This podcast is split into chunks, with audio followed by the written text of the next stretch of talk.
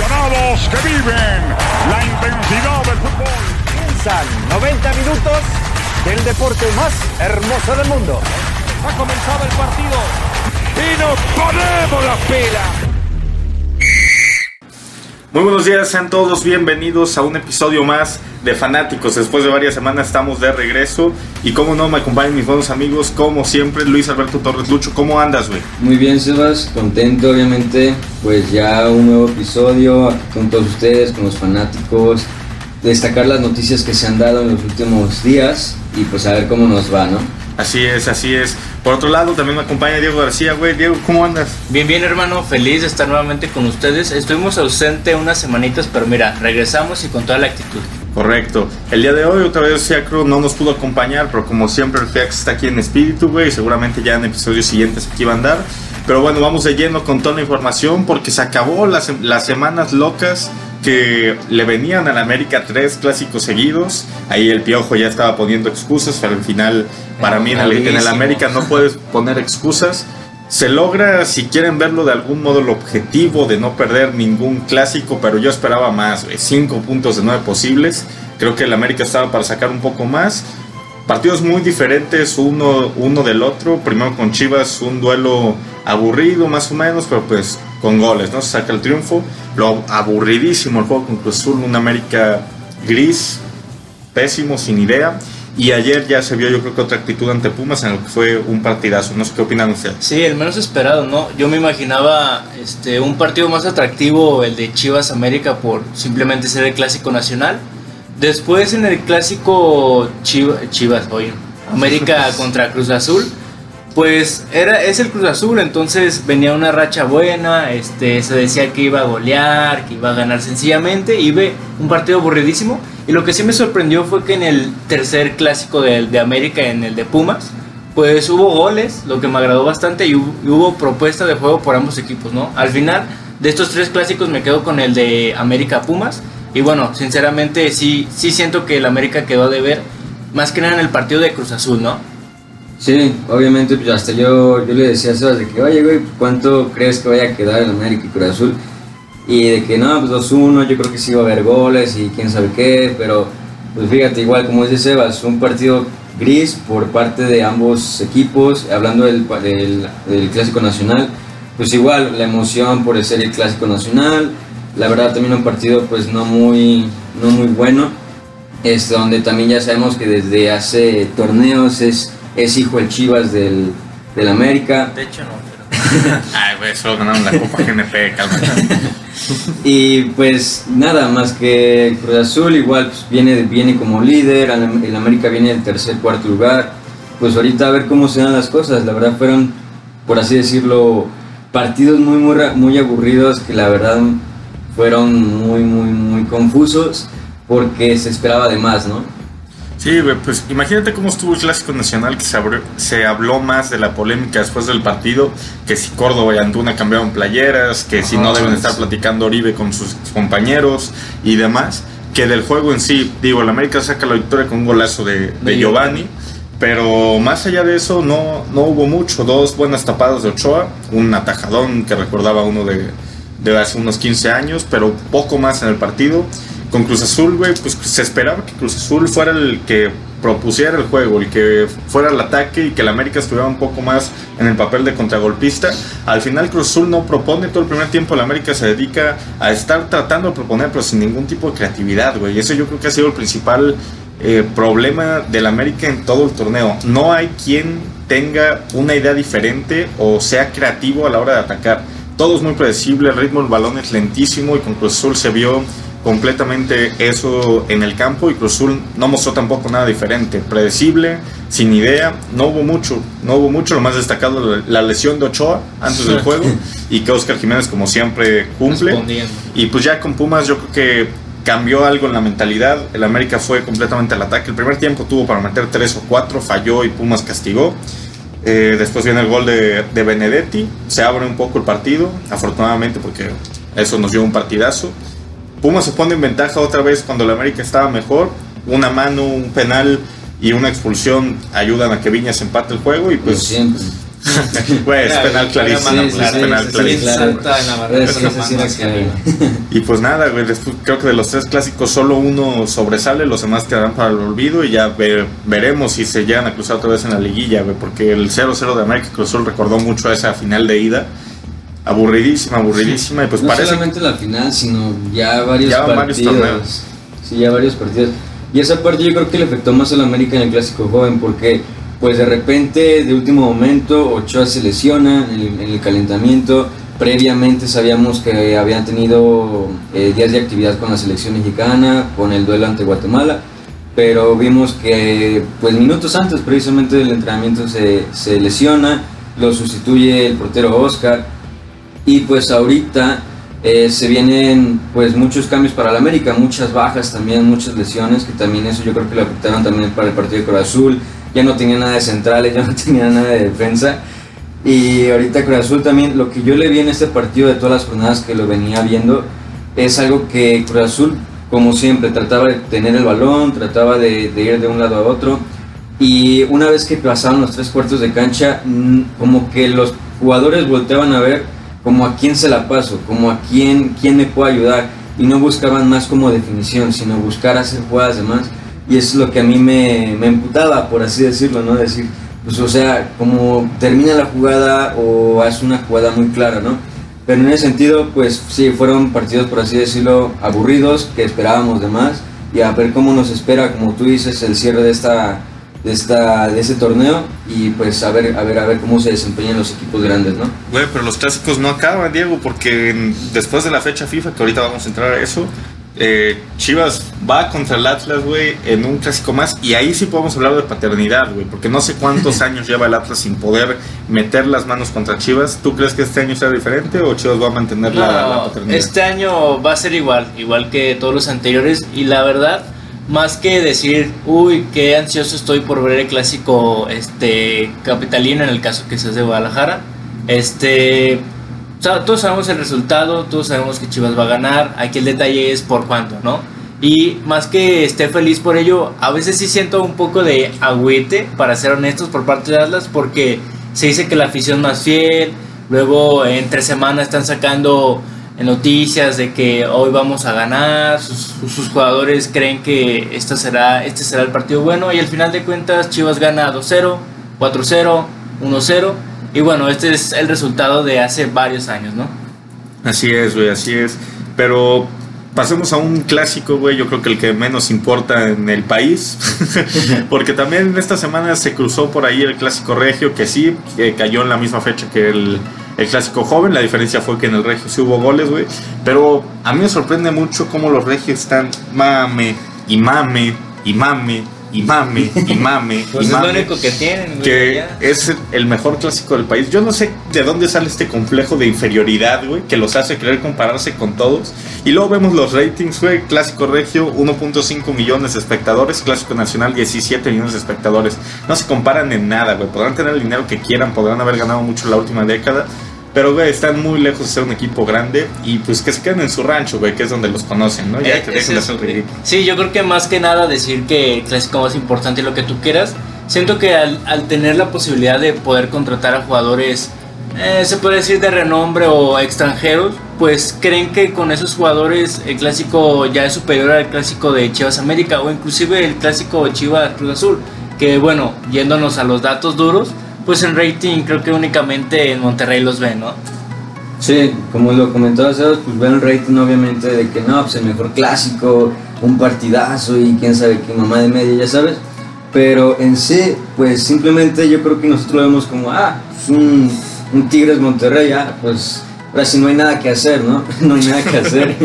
Pero en sí, pues obviamente sabemos que en el, dentro del fútbol mexicano, pues hay partidos destacados, ¿no? Como bien los clásicos que vienen siendo del América, todos.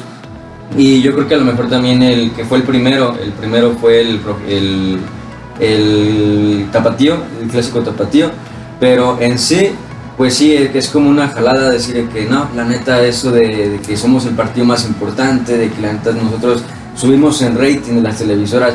Eso no es cierto, es una, es una mentira que realmente pues no, no, no tiene el caso y que a lo mejor como bien lo comenta Sebas, o sea, sí viene de- la diferencia de los clásicos, pues sí en este sí hubo goles, pero pues no es una- un partido que también espere tanto la afición. A lo mejor por la- los rayados y los de Tigres, Sí, únicamente sí, ellos. únicamente como aficionados sí, pero para una nación no creo que sea No. como emocionante, ¿no? Eh, Yo creo que lo único que podemos debatir es que tal vez es el más pasional, pero más allá de eso, güey, es un partido completamente que pasa y solo ellos lo recuerdan, ¿sabes? No es como que recordamos un torneo por el Tigres Monterrey, de no ser más allá el, el de la final. Y Y, no tanto porque eso. fue el Tigres Monterrey, sino más bien por la falla de Avilés. Avilés contra Nahuel y compañía. Y, güey, mira, yo creo que el, el principal problema es que tienen tal vez a los mejores jugadores que hay en el fútbol mexicano muy y no explotan nada en juego, güey. El Tuca es el entrenador más ratonero que hay y el Turco Mohamed juega al contragolpe. Si tal vez explotaran un poco más y nos dieran partidos espectaculares, ahora le va. Tal vez más gente se sentaría a verlo, pero es completamente irrelevante. Y pues nada, solo le damos un, un espacio aquí, güey, porque no entiendo toda la, la necesidad de, hacer de hacerlo ver como el clásico más importante del país. No sé si quieran agregar algo más. Yo, yo nada más ahora sí como que lo pongo en pregunta, no sé ustedes, pero yo ya no sé si ustedes ya le vean muy pronto fin a la era de, de Tuca. No sé cómo vean. Yo, mira, güey, al principio del torneo lo veía posible. Ahora Tigres ya con el juego de ayer contra San Luis encadena cuatro triunfos seguidos y otra vez se mete ahí. Aburrido, Siempre, siempre cierran bien los torneos, sabemos cómo es esto, arrancan flojos, acaban bien, se meten a liguilla y son peligrosos. Entonces, quién sabe, güey, porque así como estaban, están jugando mierda, porque todavía no juegan bien, pero están jugando mierda y quién sabe, se meten a la liguilla y caen campeones otra vez y el Tuca no se va, güey. Pero yo creo que ya es momento de ir pensando en qué va a venir después del Tuca. Pues, Sí, de es que es eso, güey. Eh, sinceramente no comparto eh, el gusto por cómo dirige el Tuca, pero al final de cuentas los resultados y los datos ahí están, ¿no? Las- les ha funcionado, han sido campeones varias veces, han estado en liguilla otras tantas veces, y bueno, como lo mencionaba Sebas, siempre pasa lo mismo con el Tuca, ¿no? Primeras jornadas, calando el equipo, perdiendo algunos partidos, empatando otros, pero más allá de la jornada 8-9, empieza con una racha ganadora y se puede meter a la liguilla incluso en el lugar 7, 8, eh, hablando de torneos anteriores, porque sabemos que este torneo es un torneo mediocre que cualquiera, puede salir ser campeón. Pero bueno, al final de cuentas, si Tigre se mete a la liguilla y trae un buen ritmo, pues mucho ojo, ¿no? Es peligroso, es Claro, peligroso. yo, yo comparto eso contigo. Muchos, muchos, yo creo que es muy sobrevalorado el Tuca. Yo lo considero en esa parte muy sobrevalorado. Porque ya lo habíamos visto antes en acción con la selección y que no, pues el héroe que nos llevó a la Copa Confederaciones por ganarle a Estados Unidos y etcétera. Y de que no, ya todos queremos al Tuca, ¿no? Pero no, simplemente pues el Tuca, cada, cada director técnico tiene su estilo de juego, tiene sus estrategias con cada, con cada, con cada equipo. Y yo creo que aquí es que el Tuca a lo mejor, como ya sabemos, como lo comentaron, pues es de los que, como, como lo comenta Diego, pues experimenta a través del torneo, pero ¿qué pasa? En liguilla pues se ponen vergas a lo mejor y se pueden colando en el, en el octavo puesto y terminan siendo campeón. Todo puede pasar, a lo mejor yo también veo esa parte, concuerdo con Sebas, que pues si resulta un buen torneo, ahorita como por ejemplo es la racha que va empezando a tener Tigres y se va colando a lo mejor a liguilla y si la termina ganando, yo le veo posible también que el Tuca se pueda quedar. De lo contrario, yo creo que ya van a, a haber posibles cambios, ¿no? No, yo creo que Tuca, hay Tuca para rato, a no ser que pase algo extraordinario en cuanto a una racha perdedora de muchos partidos, pero bueno, este, siento que para Tigres Tuca es su máxima figura, la persona que van a recordar por muchos años, Años. por darle campeonatos, por dirigir buenos equipos, equipos competitivos, pero bueno, al final de cuentas no es un equipo que a mi parecer sea espectacular, que ataque, que, que tenga una buena distribución de balón, simplemente es encasillado, busca el juego y le sale. Así es, güey. Pero, ¿qué les parece si con esto ya cerramos lo que viene siendo el fútbol mexicano? Y pasamos ahora sí a la fecha FIFA, güey. Ya habíamos anunciado que íbamos a estar hablando de esto. Y pues se viene algo, algo prometedor, ¿eh? Porque viene México contra Holanda. En lo que puede ser un partidazo o puede ser una debacle Una del equipo mexicano, güey. No sé si vieron la convocatoria de Holanda, pero parece, esos güeyes parece que van al mundial. Sí, Si bien van con todo, Van Dyke, Van de Beek, De Jong, De Pai, todos, güey, todos todos. van contra Memphis, México. sí, y yo creo que es lo, lo adecuado, güey, que se lo tomen en serio, porque si México quiere mejorar el, el nivel, esto es lo que, lo que debe buscar. grandes, ¿no? Debe enfrentarse a los grandes, debe buscar su mejor nivel contra lo- las potencias mundiales. Y pues, güey, así como puede México sacar la casta de dar un partidazo contra Holanda y luego contra Argelia, puede ser un completo, una completa humillación, como ya nos pasó contra Argentina, por ejemplo, Mm. hace, un- hace unos cuantos meses. No sé qué esperan ustedes de este partido, qué opinan de la convocatoria del Tata también, creo que es un tema importante.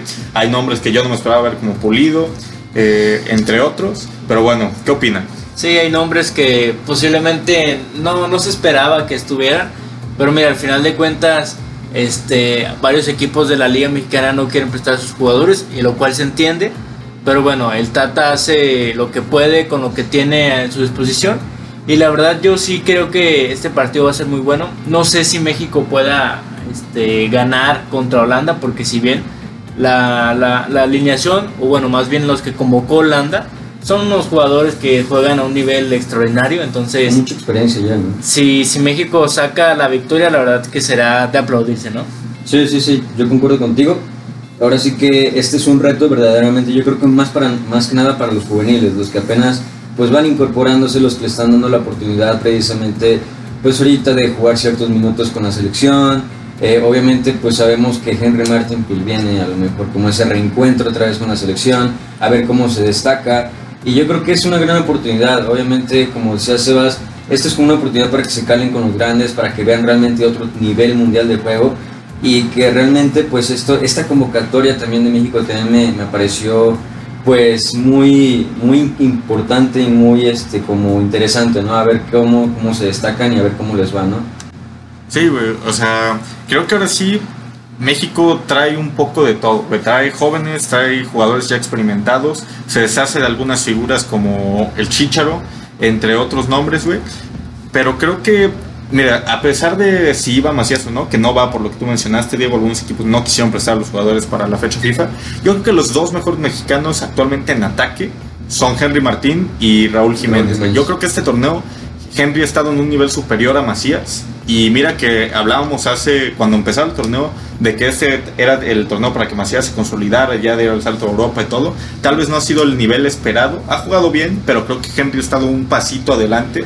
Y que si fuera por meritocracia, creo que los deberían ser los dos que jueguen. No sé con qué esquema vaya a jugar el Tata, no sé si vaya con el 4-4-2, que lo ha usado muchas veces. No sé si cambia el 4-3-3 como lo hizo contra Guatemala. Puede experimentar varias cosas, güey. Me gustaría ver a Henry y a Jiménez en ataque. Y pues hablando de Jiménez, rápido, un pequeño paréntesis. Renueva con el Wolverhampton después de todo lo que hablamos de que podía ir a un grande. humo, Eh, renueva hasta el 2024. Creo que es una decisión acertada y ojalá, ojalá le vaya muy bien. Pero bueno, cerrando ese, ese pequeño paréntesis, me gustaría ver también a, a en el campo. Creo que es una buena oportunidad para que se muestre ante, ante el mundo eh, contra un rival fuerte como lo es Holanda. Yo no sé si va a tener los minutos suficientes o no, pero si no es contra Holanda, que sea contra Argelia, pero que se muestre, porque en el Betis no lo están dejando jugar. Eh, el caso también tenemos a Edson, al Tecatito, que a mí me sorprende, güey, y quiero hacerles una pregunta. El Tecatito es el mejor jugador de la Liga de Portugal, Sí. reconocido, le dieron el premio, mejor jugador del Porto, todo. Y los grandes no lo buscan, güey. ¿Por qué? ¿Por qué si equipos como el Manchester City van necesitados de lateral derecho, no va? ¿Por qué si el Inter lo quería, no cierra? Es tema del representante, es tema de por qué es mexicano. O sea, es pregunta en serio, ¿por qué no van por el Tecatito si es un jugador que te cumple en ataque, en defensa, de extremo, de lateral, de lo que lo pongas? yo creo yo creo que porque antes no tenía tanto mérito como hoy yo creo que igual mucho mucho tiempo en el Porto yo creo que también pues no sé si fue también como experiencia que la agarró o que también no sé si sea la liga que también le pueda decir como ah pues destaca por ejemplo por, por ejemplo me voy a soltar tantito por ejemplo te, podrá decir Carlos Vela en la MLS pues dime qué competencia te da la pinche MLS no o sea por eso es- eres uno de los mejores jugadores de la liga entonces yo aquí sinceramente aquí en, en el Porto no sé cómo se haya destacado yo lo vi muy bien pero yo siento eso, que fue porque no, no había dado tanto resultado en su momento. Hoy por hoy, pues como lo comentas, es el mejor jugador de Portugal, de Porto y todo. Y ha dejado pasar pues varias oportunidades. Yo creo que aquí es cuestión de que se siga probando, se siga calando. Y si otros equipos les empieza a buscar, porque yo también ya veo por la edad, ya también veo por la edad. Sabemos que tampoco ya es un, un- un joven, tampoco tiene muy poca edad. Pero pues a ver cómo le va. Obviamente sí da tristeza que como mexicano pues tú veas a un crack también mexicano que está en el otro lado y que no se le ha destacado en otros equipos grandes en cuanto empiece su nivel, pues obviamente otros equipos los empiezan a buscar, los empiezan a visorear, empiezan a decir, oye, ¿sabes qué? Me interesa este jugador, pero con el Tecatito no es así. Entonces la verdad sí, sí me preocupa también esa parte porque Tecatito no ha cambiado de aires desde hace muchos años y la verdad es como preocupante, ¿no? Porque pues, tienes toda la capacidad, tienes dribbling, tienes todo, tienes ataque, tienes eh, esa garra de, ir hacia adelante y muy pocos mexicanos se han destacado que algo que no tienen, que Tecatito lo ha demostrado en los últimos años, ¿no? Sí, fíjate que es buena pregunta, Sebastián, porque es un hecho que de 5 años, 4 para acá, Tecatito ha estado en un nivel impresionante. ¿eh? Si bien, este, no sé si algunos equipos no se fijen en él por el hecho de ser mexicano, porque posiblemente su representante no, no hace un buen trabajo o porque, no sé, la Liga de Portugal no es tan competitiva. La verdad, esos son temas aparte. Pero pues es que sí da algo de, pues no enojo, pero sí siento como que no es mérito, eh, que no hacen suficiente mérito a veces los jugadores, porque no sé, yo estoy seguro que Tecatito ha tenido bastantes ofertas. Estoy segurísimo que varios equipos lo han querido en sus filas. No sé si el Tecatito ya entró en esa etapa de conformidad en tenerlo todo en el Porto, ser la figura, tener buenos partidos siempre. Y tal vez en su mente no viene tener un nuevo reto en otra liga o en otro equipo, ¿no? Pero lo que sí puedo decir es que sus números son impresionantes. Es este uno de los mejores jugadores de la liga, o si no el mejor de la liga y bueno, este, espero que en un futuro, porque ni siquiera es este Tecatito un jugador grande, o sea, está menos de los 30 años, entonces aún tiene tiempo para exprimir, para demostrar su buen fútbol. Pero bueno, yo sí quiero verlo en un equipo más competitivo y bueno, se decía que lo quería el Inter, que la verdad me gustaba, me hubiera gustado que fuera el Inter al final de cuentas no pasó, pero bueno, espero que en un tiempo próximo eh, Tecatito cambie de, equipo, de aires, para demostrar ahora sí que de lo que está hecho, ¿no? Esperamos que sí, güey, porque aparte es un jugador con personalidad, con seguridad, que le gusta encarar, que te cumple, que le gusta él tener el balón en los pies, participar, todo. Entonces, yo creo que es un perfil de jugador que le viene bien a, a, cualquier equipo. Es cuestión de tiempo, esperar. A mí me sorprende mucho que después de destacar tanto ningún grande lo busque. Pero bueno, solo queda, solo queda esperar volviendo al tema del México-Holanda, eh, viendo la convocatoria, ¿quiénes van a jugar línea por línea? Yo creo que es un tema interesante. Normalmente Guardado es un inamovible, pero viene regresando de lesión. Yo no creo que se vaya a arriesgar al Tata a ponerlo de titular. Eh, en la portería van tres muy buenos porteros. Se baja ocho a la convocatoria por la lesión. Yo creo que sin duda va a jugar Talavera. Sí, está Talavera está mostrando un nivel excelente este torneo. En defensa, eh, yo no sé si el Tata vaya a poner al mismo Tecatito, tanto estamos hablando del lateral, yo creo que se va a arriesgar a ponerlo un poco más adelante, sobre todo con la baja de, del Chucky Lozano, que no va. no va a la convocatoria por los contagios en el Napoli, por cuarentena, no puede, no puede viajar. Entonces, ¿quién jugará, güey? ¿Jugarán eh, Araujo y Moreno la central? Muy probablemente. el, el Chaca y Gallardo serían, yo creo que los laterales, no sé si vaya a poner a alguien más. Eh, al Tata le gusta mucho usar a Edson adelantito. ¿eh? Sí, pero no creo que Romo vaya a jugar de inicio. Y yo creo que adelantito de, los defensas va a jugar Edson, porque el Tata lo ha agarrado como su equilibrio completamente. Va a jugar Edson, probablemente un doble contención, el más atrás con, con, Héctor Herrera un poco adelantito de él.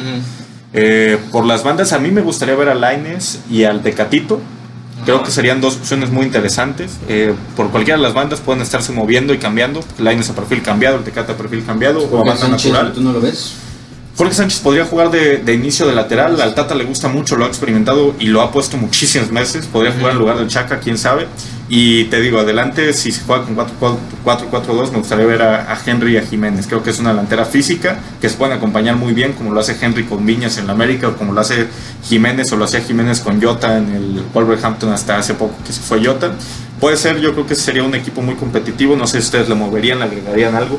No, la verdad me gusta esa, esa alineación, creo que es lo mejor que, que, tiene México al momento o lo mejor de lo que convocó el Tata para este partido. Ahora sí que me gustaría ver a Laines, si bien no ha tenido buenos eh, meses allá en el Betis, que no lo ha metido, muy pocos minutos, creo que esta es la oportunidad perfecta para, ahora sí que si Tata lo considera ir de inicio, demostrar de lo que está hecho y bueno, todos sabemos sus capacidades, ¿no? Sí, yo creo eso. Para mí, eh, primeramente, pues Sebas, yo sí concuerdo con su alineación, sí me parece una alineación fuerte. Como estratégica y yo creo que lo más seguro es que vaya con un 4-4-2 México, sinceramente.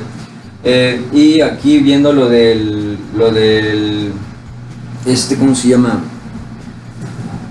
Ay, cabrón.